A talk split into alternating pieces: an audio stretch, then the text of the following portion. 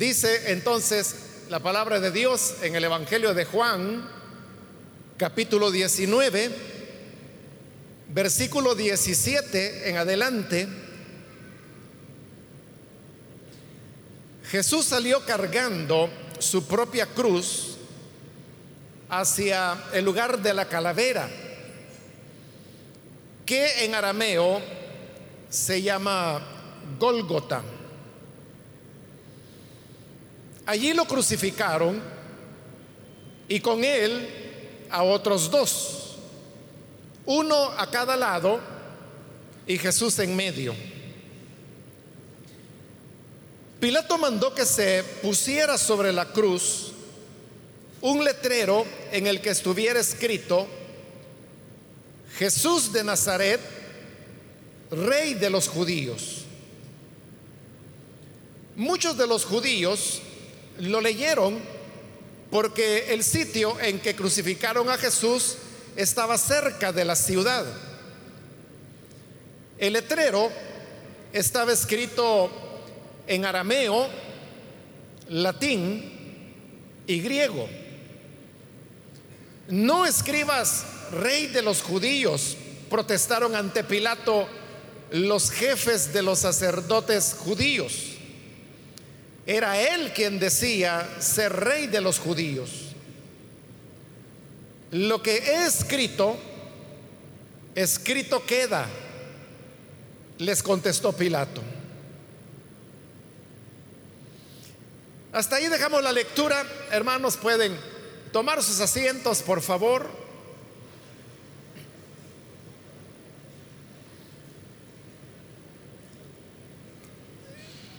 Hermanos, el día de hoy continuamos, como dije, con el estudio de Juan y nos encontramos en los capítulos en los que este Evangelio narra lo que comúnmente se llama la pasión del Señor Jesús, que comienza eh, cuando Él es capturado y que va a terminar con su muerte en la cruz. Hemos visto cómo Juan eh, hace énfasis en aquellas cosas que le interesan, porque él seleccionaba sus materiales y los colocaba en el orden que mejor contribuyera a los propósitos teológicos que él quería transmitir a través de este Evangelio. Y así de esa manera usted puede ver cómo el relato de la crucifixión de nuestro Señor en el Evangelio de Juan es el más corto que tenemos de los cuatro evangelios que hay. Porque si usted se, nota allí, si tiene su Biblia abierta en el capítulo 19, usted puede ver que en el versículo 16 es el momento cuando Pilato se lo entrega a los soldados para que ellos vayan a crucificarlo. Luego en el 17 tenemos a Jesús llevando su cruz y llegando hasta el monte de la calavera. Y en el 18 tenemos ya su crucifixión. Es decir, que en solamente dos versículos, Juan ya todo, hasta llegar a la crucifixión de nuestro Señor. Y por la misma razón, Juan se salta muchos elementos que los otros evangelios tienen. Por ejemplo, Juan no dice nada acerca de las mujeres que encontraron a Jesús y que Jesús les dijo, no lloren por mí, sino que lloren por sus hijos. El Evangelio de Juan no narra detalles como, por ejemplo, que los sacerdotes ofendían al Señor. El Evangelio de Juan no dice nada acerca de, que los otros malhechores que estaban crucificados con él le hayan dicho ni una palabra, ni buena ni mala.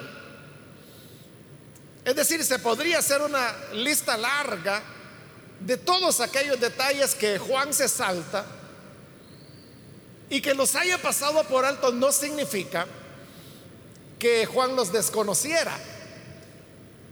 Porque recordemos que el Evangelio de Juan fue el último en ser escritos y Juan definitivamente tuvo acceso a los otros evangelios. Y prueba de ello es que, que varios de los elementos que él utiliza en su evangelio fundamentalmente han sido tomados del Evangelio de Marcos o del Evangelio de Lucas.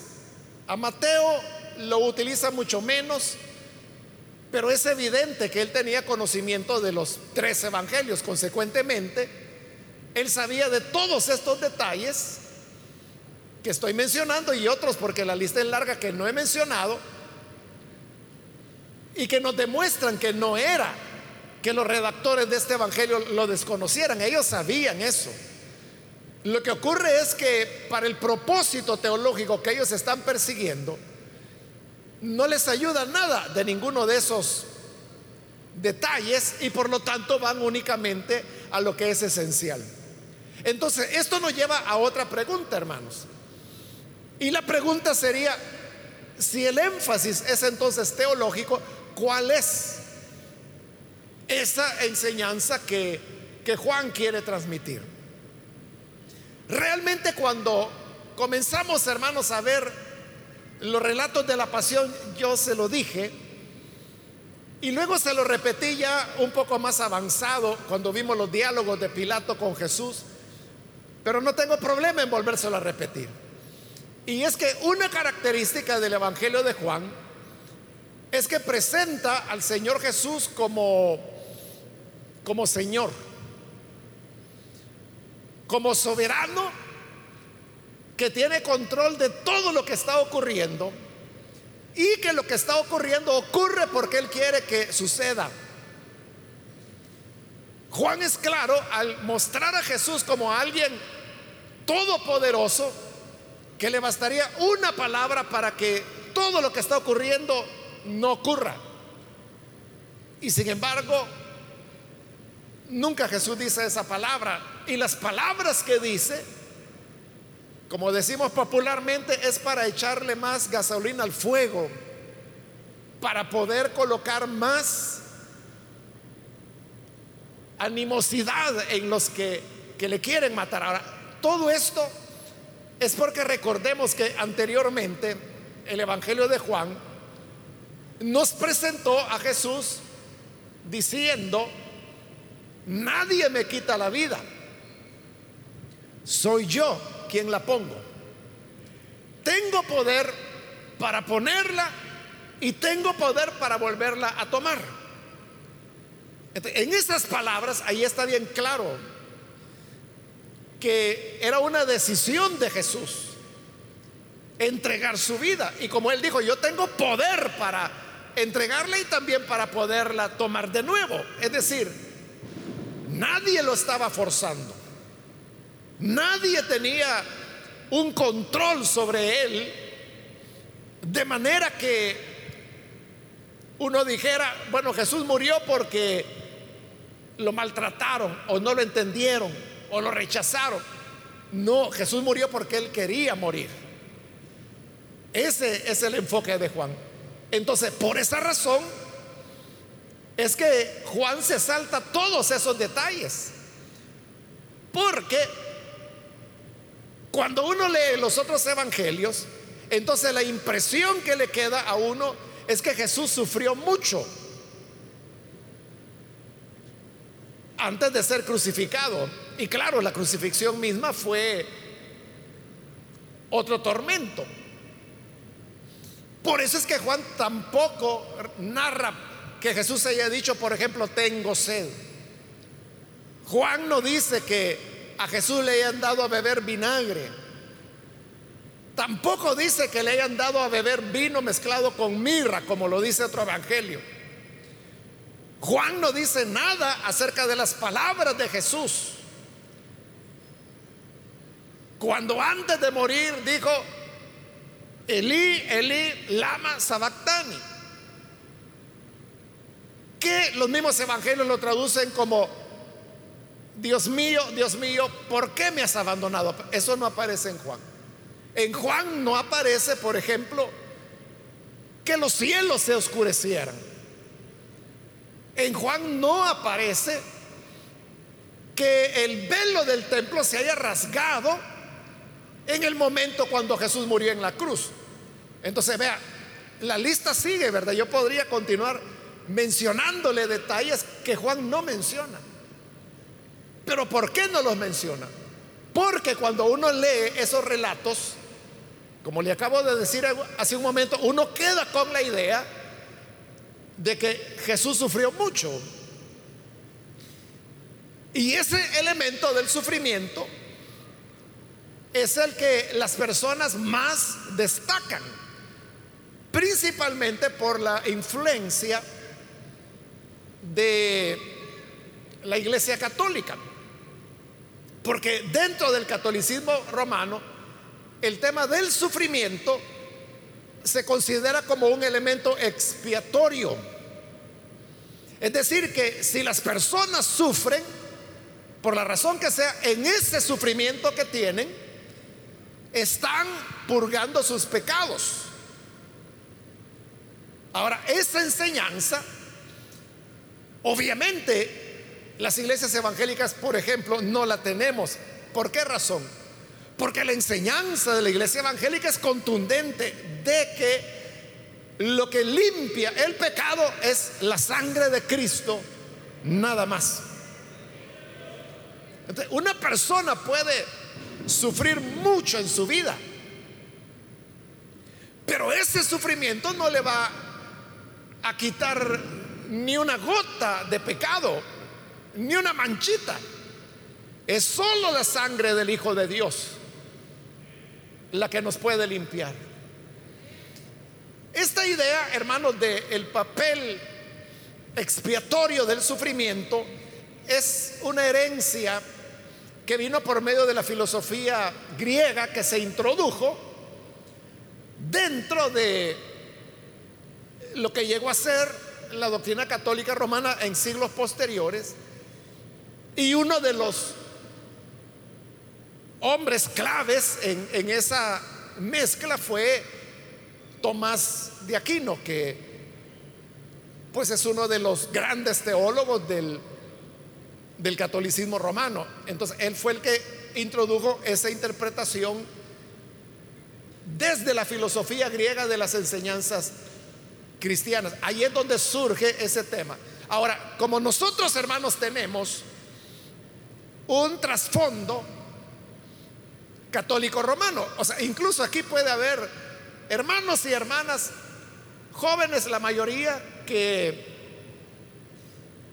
nacieron dentro de una iglesia evangélica o nacieron aquí, ¿verdad? En, en, esta iglesia. Es decir, que de catolicismo no saben nada, nunca fueron a una iglesia católica, nunca recibieron la primera comunión, la confirmación, nada de los ritos ni saben estos muchachos que están aquí de qué estoy hablando. Porque para, ellos es ajeno. Pero ¿qué ocurre? Que como el catolicismo romano, recuerde que tiene 500 años de haber llegado a nuestro país. Eso nos ha formado culturalmente. Y si bien estos jóvenes de ahora no han tenido una influencia católica directa, porque nunca fueron católicos, nunca recibieron doctrina católica, nunca fueron a una parroquia y si han ido ha sido por razones culturales o curiosidad, no, por razones religiosas. Pero lo que ocurre es que los padres de estos jóvenes a lo mejor son creyentes de primera generación. Y por ser creyentes de primera generación, ellos sí conocieron el catolicismo.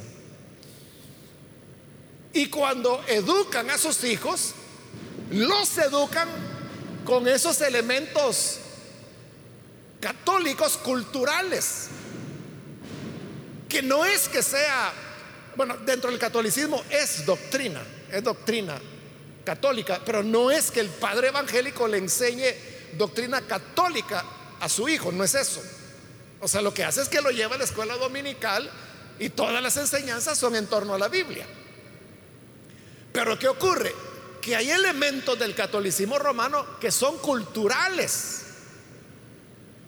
Y al ser culturales, las personas no nos damos cuenta que los tenemos, pero los tenemos. Y al tenerlos, ¿qué sucede? Que en la formación, en la educación de nuestros hijos, los vamos formando con esos elementos y así es como les transmitimos enfoques católicos, aunque nunca hayan sido católicos. Entonces, un enfoque por el tema del sufrimiento, de cómo lo entiende la Iglesia Católica, es el extremado énfasis que se hace en los sufrimientos de Jesús.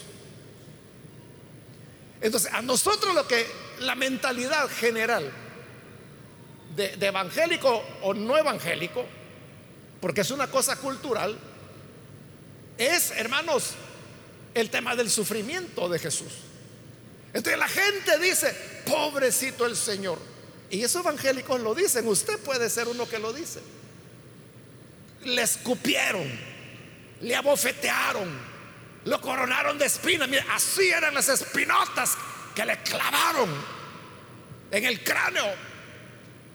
Y mire, el látigo era de puntas de acero. Y no existía el acero todavía hace dos mil años. El acero es de reciente invención. Bueno, pero la gente así es, porque lo que quiere es enfatizar. Y los predicadores ayudan mucho en eso, ¿verdad? Porque dicen, y el Señor entonces, gruesas gotas de sangre que caían a tierra. Y eso, es cierto que eso lo dice la Biblia, pero el predicador lo enfatiza y la gente se impresiona. No sé si usted supo o vio una película que salió hace pocos años que se llamaba La Pasión, precisamente. Le encantó a la gente. Y, yo sé, por ejemplo, de iglesias evangélicas que la proyectaron en sus locales. Pusieron una gran pantalla y proyectaron la pasión para que los hermanos la vieran. Pero si usted la vio, la película tiene cosas interesantes, como por ejemplo que todos los diálogos son en arameo, que, era el idioma que habló Jesús y hablaron los discípulos y hablaba toda la gente en esa época. Eso es interesante, ¿verdad? Porque el arameo es una, lengua muerta que usted no la va a oír en ningún lugar. Pero en esa película hablan en arameo, está en arameo, todo, todo está en arameo.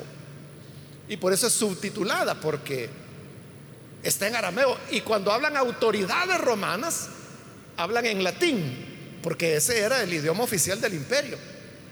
Eso, por ejemplo, es interesante. Pero, ¿cuál es el centro o, el argumento básico de esa película? Presentar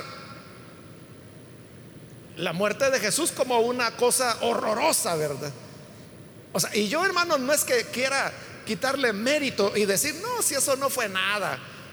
Ese fue un dolorcito pasajero. O sea, no, no es esa mi intención. O sea, de verdad, e, era una tortura la muerte por crucifixión.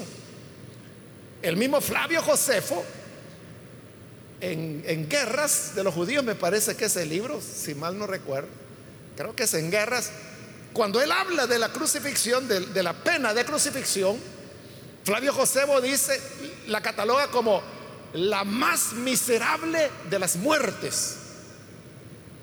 Es decir, nadie podía tener una muerte peor que la de morir crucificado.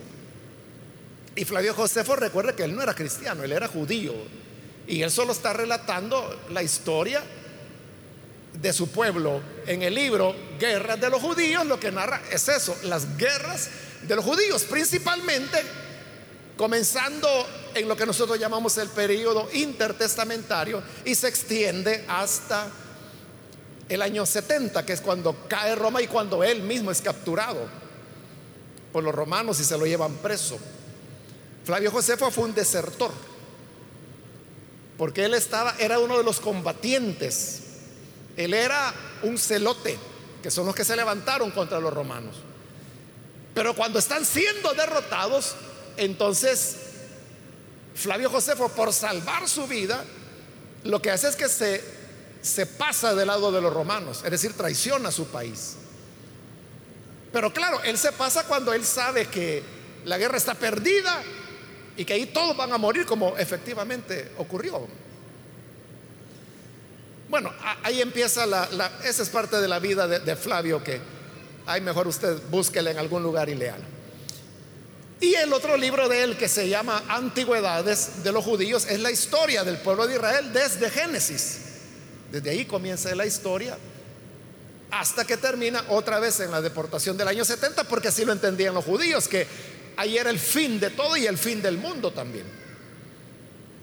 Él, hablando así como un historiador, es que dice de la crucifixión la más miserable de las muertes.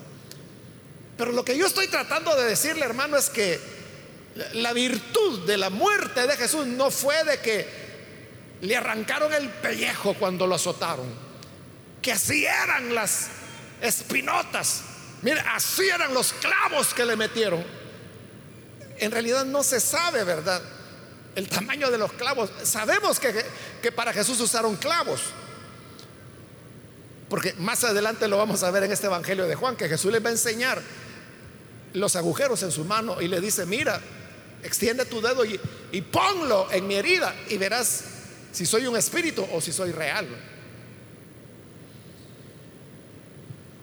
Pero también es verdad. Bueno, el día que Jesús fue crucificado, no solo fue crucificado, él fueron crucificados dos más. Había ocasiones en que podían crucificar 800 de una vez, por ejemplo, los romanos. Cuando había sublevaciones, por ejemplo, cuando se calcula que Jesús tenía más o menos como unos entre 17 y 20 años. Hubo un gran levantamiento en Galilea, que es donde él se crió, porque recuerde que él vivía allá en Nazaret, que quedaba en Galilea. Entonces, muy cerca de, de Nazaret había una ciudad, Séforis se llamaba la ciudad. ahí hubo un levantamiento que los romanos la aplastaron brutalmente en esa ocasión crucificaron a 23 mil. En el, en, el, camino, la calle que llevaba a Séforo. Imagínense, 23 mil cruces y en cada una un hombre crucificado. Como le digo, Jesús ahí andaba por los, agarremos la edad promedio, 18 años más o menos tenía. Él lo vio eso. Incluso se cree que como su padre José y él eh, eran artesanos. Eh, la palabra griega da para que fueran carpinteros, como tradicionalmente se cree, pero también puede utilizarse para alguien que trabajaba el hierro, un herrero.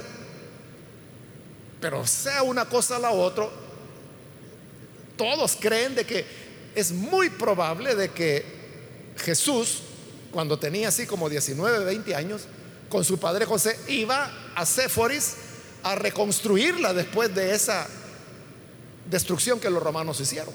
Porque cuando Jesús llega adulto, Séforis ya era otra vez una ciudad de las más importantes que había en Galilea. Nazaret era una pequeña aldea, un pueblecito. Séforis era ya una ciudad. Lo que le quiero decir con esto es que lo que le pasó a Jesús no fue algo excepcional de él. O sea, los romanos crucificaban por millares a la gente. Es decir, lo que Jesús sufrió, lo sufrieron docenas de miles de judíos. No fue algo excepcional. Entonces, si uno se va a enfocar en el tema del dolor y del sufrimiento, Jesús no sufrió más que otros docenas de miles fue igual. El mérito no está ahí. El mérito está en que en esa crucifixión Él fue destituido, separado del Padre. Ese fue el verdadero mérito de la cruz de Jesús.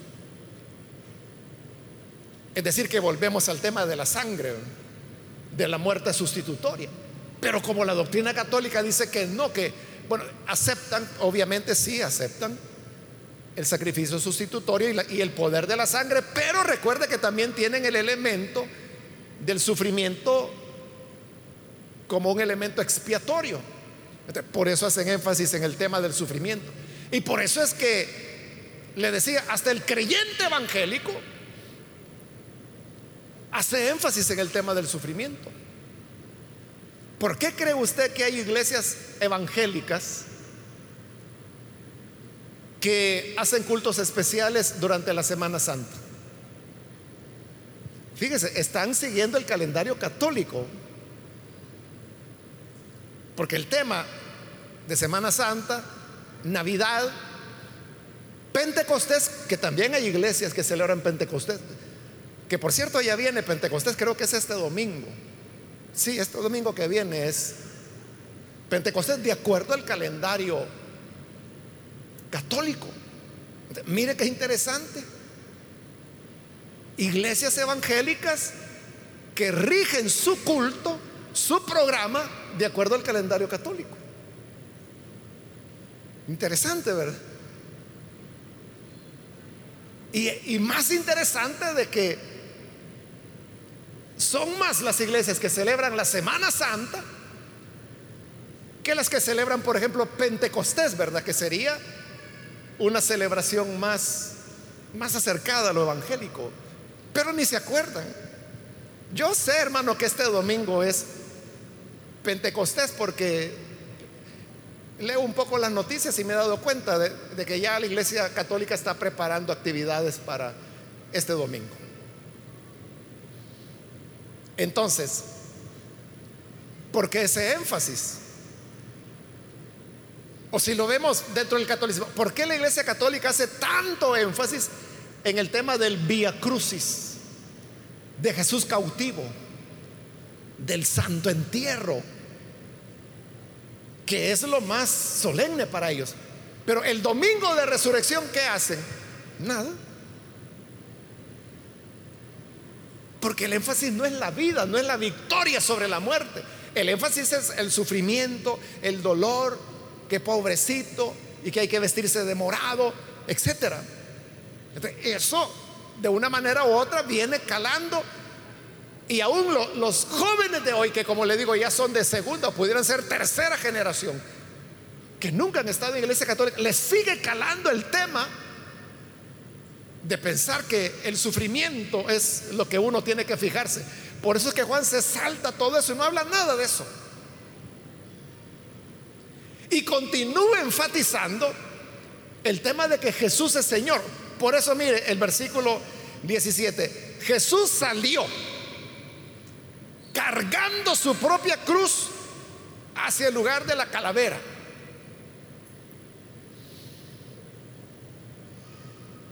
Juan es el único evangelio, otra vez, ¿verdad? Que no menciona a Simón de Sirene. Que los otros tres evangelios dicen, bueno, uno dice que Simón de Sirene fue el que llevó la cruz de Jesús. Otro dice de que Jesús ya había caminado un trecho cuando encontraron a Simón de Sirene y lo obligaron a que llevara la cruz de Jesús. Pero en Juan no hay mención de Simón de Sirene, sino que ahí se lo acabo de leer. Jesús salió cargando su propia cruz hacia el lugar de la calavera. Hay un énfasis, ¿verdad? Su propia cruz, él la cargaba. ¿Por qué Juan no menciona a Simón de Sirene y por qué enfatiza de que él llevaba su propia cruz? Porque está reafirmando que nadie le quita la vida. Es él voluntariamente el que quiere ir a la cruz. No necesita que le ayude nadie.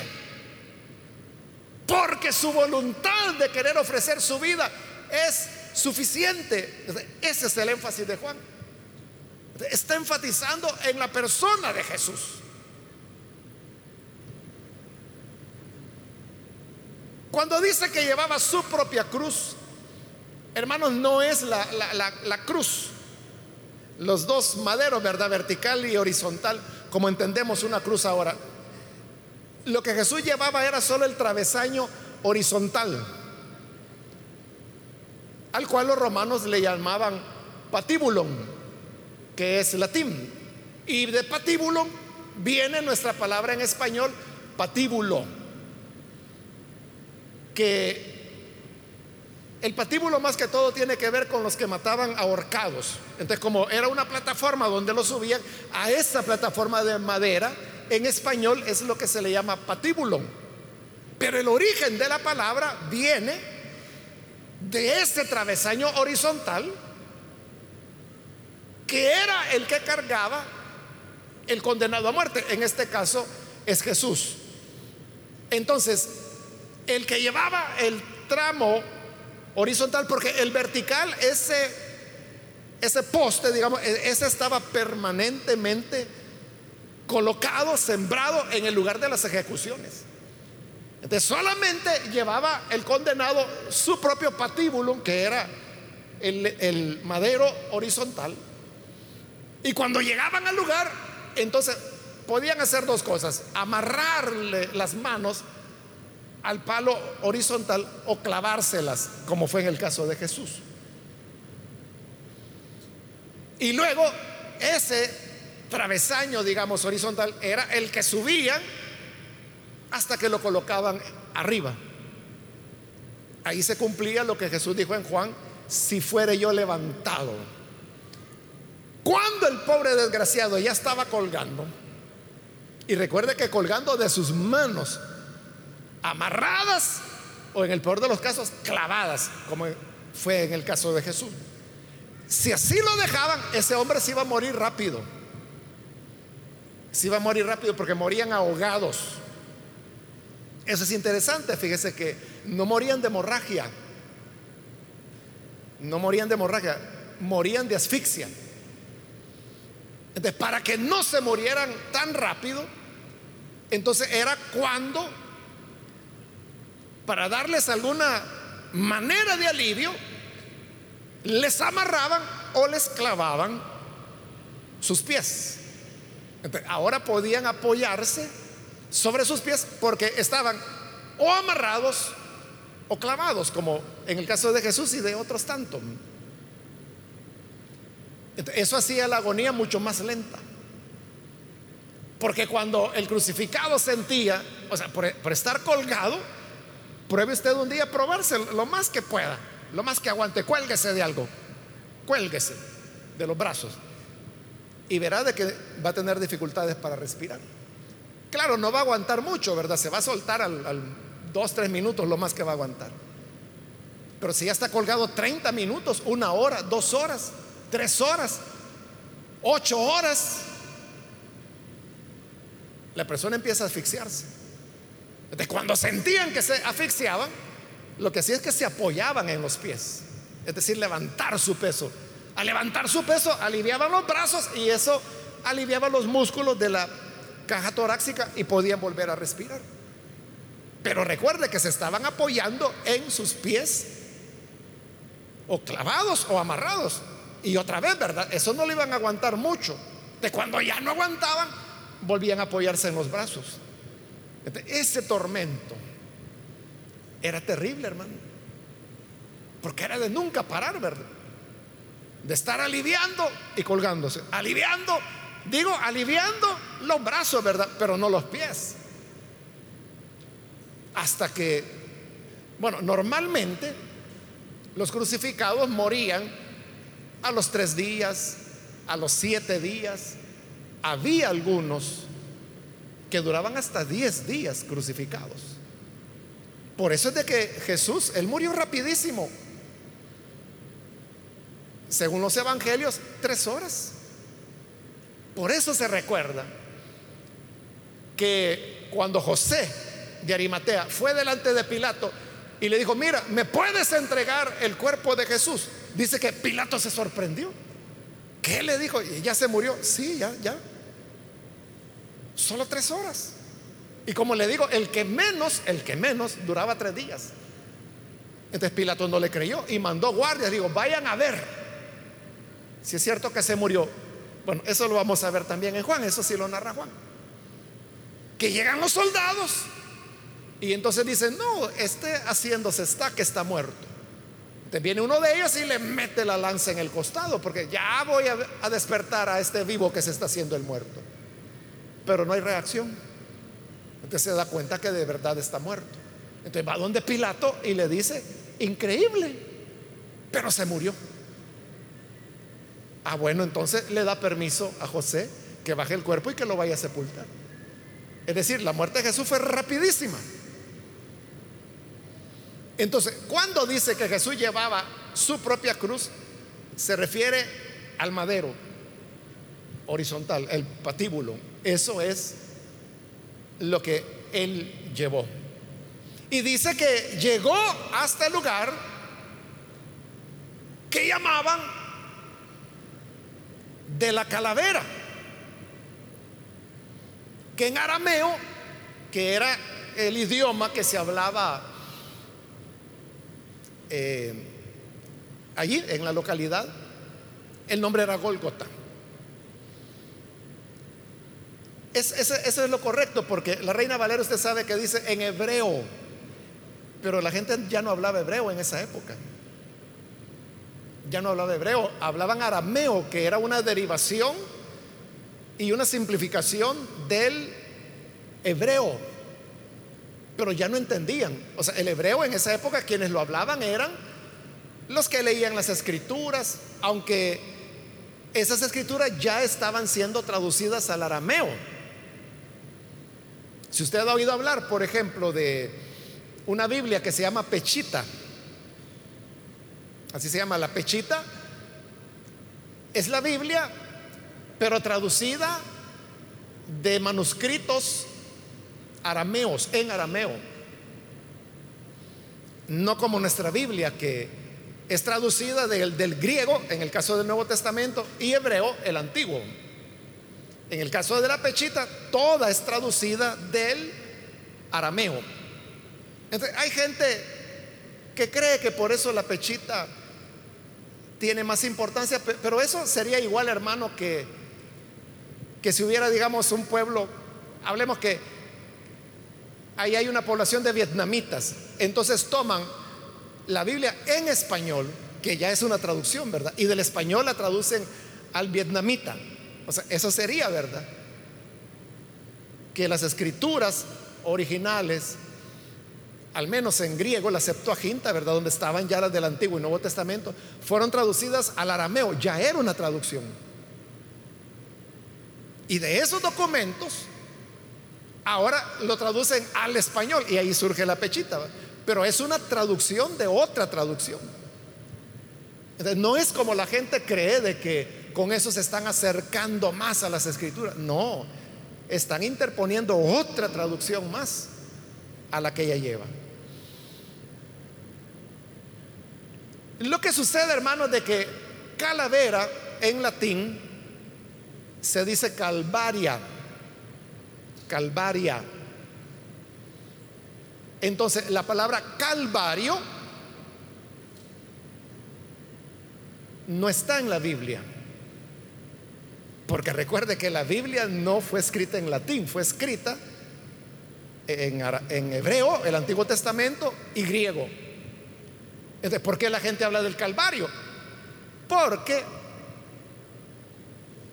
allá antes de la Edad Media hubo, era un genio realmente él, Eusebio Jerónimo se llamó, él era católico totalmente, ¿verdad? En una época que solo existía la iglesia católica, pero él era un lingüista genial. él tomó las escrituras en hebreo y griego y las tradujo a latín. Y esa traducción que él hizo recibió el nombre de, de vulgata, que en latín significa vulgar, porque era la traducción para que toda la gente pudiera leerla en ese momento. El problema es que el latín también ya es una lengua muerta. O sea, ¿dónde oye el latín usted hoy? Solo los sacerdotes, la iglesia católica la usa. Los abogados tienen algunas expresiones en latín. Médicamente hay expresiones en latín. Los nombres científicos, por ejemplo, de los animales, de las plantas, de las flores, es en latín. Entonces se usa así, ¿verdad? Para científicos, para abogados, para médicos, pero sobre todo en, el lenguaje religioso católico. Es decir, que ya no se usa el latín. Pero como en latín decía que llegó al Calvario, porque le digo calavera, en latín es calvaria. Entonces empezaron a decir Calvario, Calvario, Calvario, Calvario. Y mucho evangélico habla del Calvario y que Jesús fue el Calvario y que murió en el Calvario. Y la Biblia no utiliza esa palabra nunca, porque es de un idioma que no es el de la Biblia. Entonces, no es que sea malo, ¿verdad? Utilizar la palabra Calvario, sobre todo si usted habla latín, ¿verdad? No está malo que la use, porque así se dice en latín. Pero si estamos hablando en español, o predicando en español, o enseñando, o evangelizando en español, lo correcto es calavera, en lugar de la calavera. Digo esto, hermano, porque algunas veces, bueno, hay cantos, hay un canto que a mí me, me encanta, es un canto evangélico, ¿verdad? Que, y así se llama precisamente, en el Monte Calvario se llama. Pero es una palabra que no aparece en la Biblia. Bueno, en Guatemala hay una denominación importante, grande, que se llama el Calvario, fíjese. Y es evangélica. Es decir, están usando una palabra que no está en la Biblia. Eso se lo digo solo por aclaración.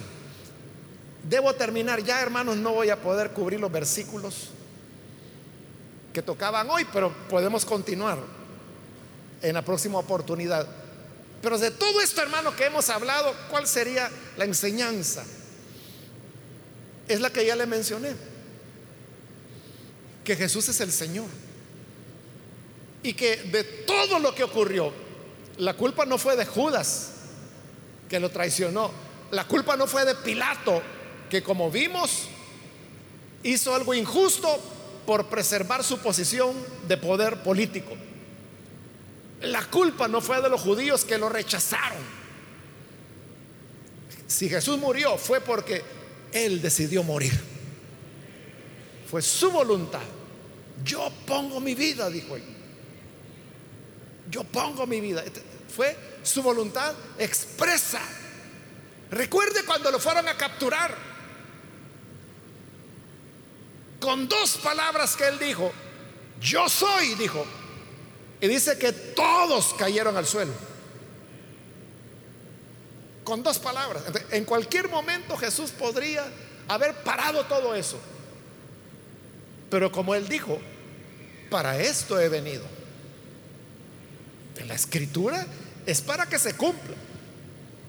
Si Jesús voluntariamente ofreció su vida por nosotros, nosotros también debemos voluntariamente poner nuestra vida en las manos del Señor y decirle, Señor, haz conmigo lo que tú quieras, lo que sea tu voluntad. Amén, hermanos. Vamos a cerrar nuestros ojos y antes de orar quiero invitar a las personas que todavía no han recibido al Señor Jesús como Salvador. Pero si usted ha escuchado hoy la palabra del Señor y ha entendido el amor del Señor, recuerde cuando pasemos, cuando pasamos allá por el capítulo 13, donde dice que como el Señor había amado a sus discípulos, los amó hasta el final. Y eso significa hasta las últimas consecuencias. Y la última consecuencia de todo ser humano siempre es la muerte. Porque después de eso ya no hay más que ofrecer. La vida es lo último que el ser humano puede ofrecer. Jesús lo dio todo por amor a nosotros. Si usted hoy quiere venir y recibir a Jesús como Salvador, entonces yo le invito para que en el lugar donde está pueda ponerse en pie y nosotros lo que vamos a hacer es orar por usted. Queremos orar ahora por las personas que desean recibir a Jesús como Salvador. Si este es su caso, le invito a que se ponga en pie y vamos a orar por usted.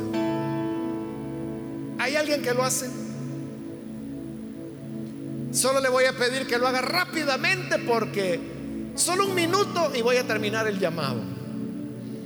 Y también quiero aprovechar si hay hermanos o hermanas que se han alejado del Señor, pero hoy necesitan reconciliarse.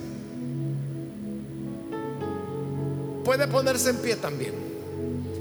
Hágalo ahora porque esta es ya la última invitación que hago. Si hay alguien que necesita venir a Jesús por primera vez o reconciliarse, póngase en pie. Y esta fue ya la última invitación que hice. Hermanos, con esa firmeza y con esa resolución con que Jesús llevó su propia cruz hasta el lugar de la calavera, nosotros también resolvámonos a seguir a Jesús y hacer su voluntad. Oremos a Él.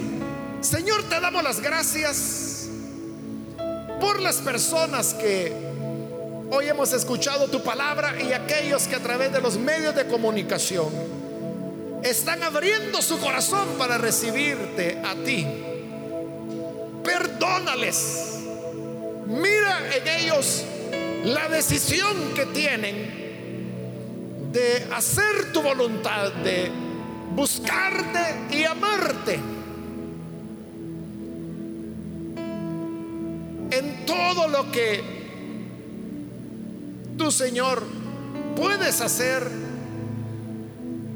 tú eres nuestro nuestro Dios y a quien queremos entregar nuestras vidas con la misma firmeza y resolución con que tú lo hiciste por nosotros. En el nombre de Jesús nuestro Señor te lo pedimos. Amén y amén.